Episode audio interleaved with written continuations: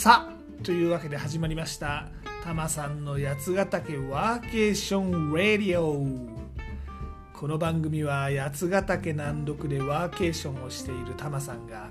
ワーケーションの魅力八ヶ岳の魅力そして日頃考えているよもやまな話をダラダラとするそんな番組でございます。肩の力を抜いてのんびりとお聴きください。今回はいろんな会社のテレワークでの働き方についてお話しします。っていうのはタマさん一応外資系の IT 企業で働いてるんですがこのタマさん今働いてる会社でですねバーチャルファーストアンバサダープログラムっていうのを始めてて実はちょっとお仕事でそれに関わっているんですね。でこれはタマさんが今働いている会社がバーチャルファーストっていう働き方をしていて、まあ、バーチャルつまりテレワークで働くのをま基本としていて、まあ、普段はもう自宅とかを中心に好きなところで働いてくださいと。でその上で従業員同士の交流とかお客様との関係構築とか、まあ、いわゆるエンゲージメントみたいなのもちゃんとリアルな環境と組み合わせてやっていこうと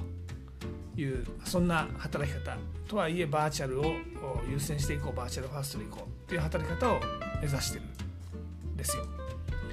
でこれは、まあ、タマさんが今勤務している会社でやってる仕組みですけれどもそこだけじゃなくて実際にそういう新しい働き方を行っている企業こういう企業にも参加を募って一緒にこの新しい働き方の普及に対して努めていきましょうよと発信していきましょうよという活動でございます特に中小企業でのテレワークってまだなかなか採用が進んでないので特に今回は中小企業から参加を募って一緒に情報発信していきましょうよで目論見みで始めたプログラムでございます。ちょっと今回社会派でしょ？タマさんもですね時にはちゃんとこの世の中のことを考えて働いたりもするんですよ。まあ、ちょっとだけですけどね。はい、で実際にテレワークで働いている企業の生の声を聞いて、まあ、どんなメリットがあるのかとか逆に苦労話って何？っていうようなところを聞いたりとかですね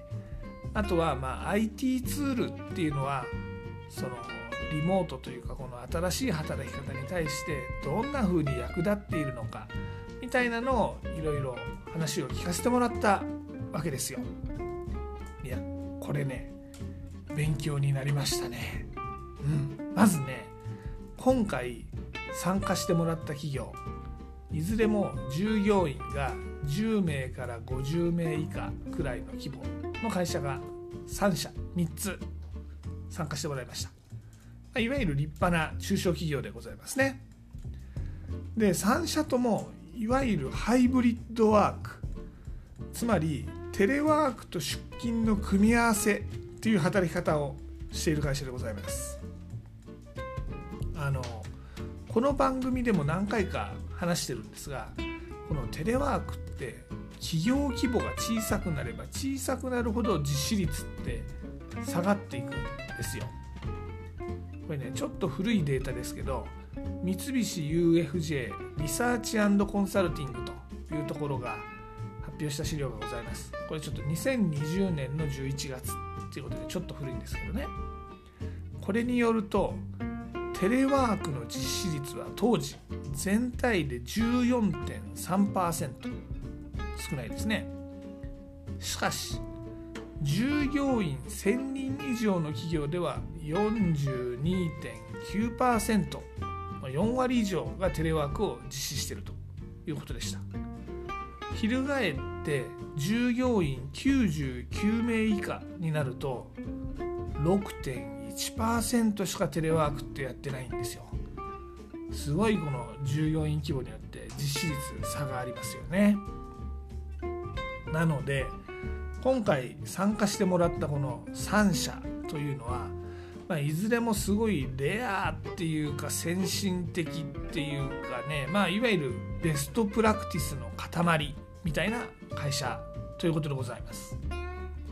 ちなみにこの3社業界はですね、業界というか業種ですね、3社とも違っていて1社は IT 業界です。クラウドサービスとか提供しているベンチャー企業です。でもう1社は映像制作の会社です。テレビ CM とか番組とかの動画を制作しているような会社です。でもう一つはですね事業ですね。税理士会計士社労士っていった、まあ、いわゆる先生って呼ばれるようなお仕事、まあ、この3社が参加していただきました。なのでいずれも業界は違いますしテレワークに関する意識とか課題っていうのもちょっとずつ違うんですけれどもでもこの3社ともに共通してるのはどういうやり方がいいかなっていう試行錯誤を繰り返してるんですよね。これが大事だなって思います。ね試行錯誤。同じことを繰り返してると思考停止になっちゃいますからね、うん、これ音にすると似てますね。試行錯誤と思考停止。まあでも大違いっていうやつです。あなんかねこのね似た音を聞くとですねラップっぽいの思いついちゃいましたね。うん。やっぱし試行錯誤大事？しないと思考停止なるぜ。なると時代錯誤しちゃうぜ。やろうぜ。試行錯誤。みたいな感じですね、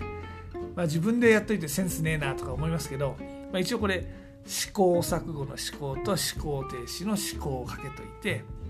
もう一回今度は時代錯誤っていうことで試行錯誤の錯誤とかけてるっていう、まあ、ハイレベルなラップに挑戦してみたんですけどね。まあ、やってみるとセンスねえなっていうのがよく分かりました、ね、いやこのラップね韻を踏めばいいという代物でございますがこれってまあ交渉に言えばシェイクスピアの詩とかもそうでございましてこの韻を踏むっていう流れ継承してるわけですけれども、まあ、一方でですねこれ韻を踏むというのは単なるダジャレだという言い方もできるわけですね。なのでこのタマさんレベルの低いダジャレに関しては結構得意なんですけれどもまあ韻を踏む詩とかですねラップとかは難しいもんでございますね。まあラップの話は今回は何ら本題とは関係ございません。話を戻しましょう。はい。でまあこの今回参加している企業ですね。いろんなお話聞くことができました。例えば参加しているところの1社ではこのコロナの時代でですね自宅に引きこもらざるを得なかった時期ありましたね、まあ、今も引きこもってる人も多いと思いますが。でそうすると都内で1人暮らしをしている若い従業員その時に結構ね積極的に自宅に戻ってもらったんですって。もちろん希望してる人に対してだけですけど。でこれは1人暮らしのテレワークまあ、結構孤独感とか孤立感っていうのが課題視されてるわけですがあの実家に戻ってもらったことによってそういう孤立感孤独感っていうのが結構解消されたらしいですね。でこれって別に実家で働かなきゃいけない実家に縛るというわけでもないので今のように多少行動が少し自由にできる感じになってきた中では地方移住をしてしまった従業員とか積極的にワーケーションでいろんなところを巡ってる従業員っていうのもいるんですって。いやこれねなんかね素敵な話だなと思って聞きました。他にもですね別の一社のお話を聞くとこちらも完全テレワークで働いてる会社なんですがオフィスは残してますと。でオフィスは働く場所ではなくって交流する場所だっていう位置づけに変えたんですって、まあ、これちょっとタマさんが働いてる会社の考え方に似てるなって思いながら聞いてたんですけど。で最初はテレワークでも出社でも自由に選択できるようにしたんですって。でもねそれだと出社はしてみたものの1人しか出社してないっていうことも結構あって交流っていう意味がないなっていうことに気づいたんですって。で1人でね、えー、オフィスにいるとオフィスから1人でビデオ会議に参加してるだったらこれ出社って意味ないじゃんっていうことですよね。なので出社できる日っていうのを週2回木曜金曜だけに限定しちゃったんですって。でまあおそらくシェアオフィスみたいな感じなんでしょうね。あの、まあ、それによって家賃も抑えることができるみたいな話をしてました。でこの出社する日を週2回、まあ、もちろんこれ出社しなくてもいいんですよ。出社可能日ですね。を週2回に限定することで結果として出社するとそこそこ人がいて、まあ、交流がある種反強制的にできると。いうことらしいんですね。これもなるほどって思いました。まあオフィスは働く場所ではなくて交流する場所だっていう考え方これ結構最先端かなと今後増えるんじゃないかなと思うんですが人数少ない会社だと誰もいない空間に家賃払ったりとかってもったいないですしねで、まあ、交流がないと、ね、せっかく出勤してきても、まあ、単なるそこら辺のワーキングスペースと変わんないよみたいな感じになっちゃいますからね、うん、いい話だなと思いました。さらに別の一社のお話ですとここは課題についておっしゃってたんですがテレワークだと新人のオンボーディングねいわゆる新人が入ってきた時の立ち上がりですね。これが難しいんで一人前になるまでの一定期間は出社してもらってでまあある意味仕事を覚えてもらったら働き方を覚えてもらったら自身で働き方を、まあ、出社中心なのかテレワーク中心なのか選んでもらうっていうやり方をしてるんだそうです。でタマさんもこの外資系の IT の勤務なんで結構中途入社が多い業界です。で中途入社なんであのまあ4月入社ってわけじゃなくてもうしょっちゅう年の途中でポロポロと新人が入ってくる感じなんですね。であの結構中途入社が多いんで中途入社だったらいろんな会社で働き方経験してるんで大丈夫だけど新卒入社がいるとリモートでそのオンボーディングするのって難しいですよね。ってタマさん相づちを入れました。話聞きながら。そしたらですね先方が言うにはいやいや中途入社の方が前の会社での働き方のバイアスが強いんで変えてもらうのが難しいんですよ。っていう回答でした。およよよよと。社会人経験がある人の方がまあ新しいことになれるのが早いかっていうとそうじゃない。むしろ前の働き方がバイアスとして残る。ねこれは話を聞いてタマさんも目から鱗唇から美薬でしたよ。ね。むしろこの新人の方が先入観がない分働き方いろんなものを示しても受け入れやすいんですってね。うん。まなんとなく外資系 IT の業界って似たような文化の会社の中でぐるぐる会社を渡り歩くそんな人たちが多いんで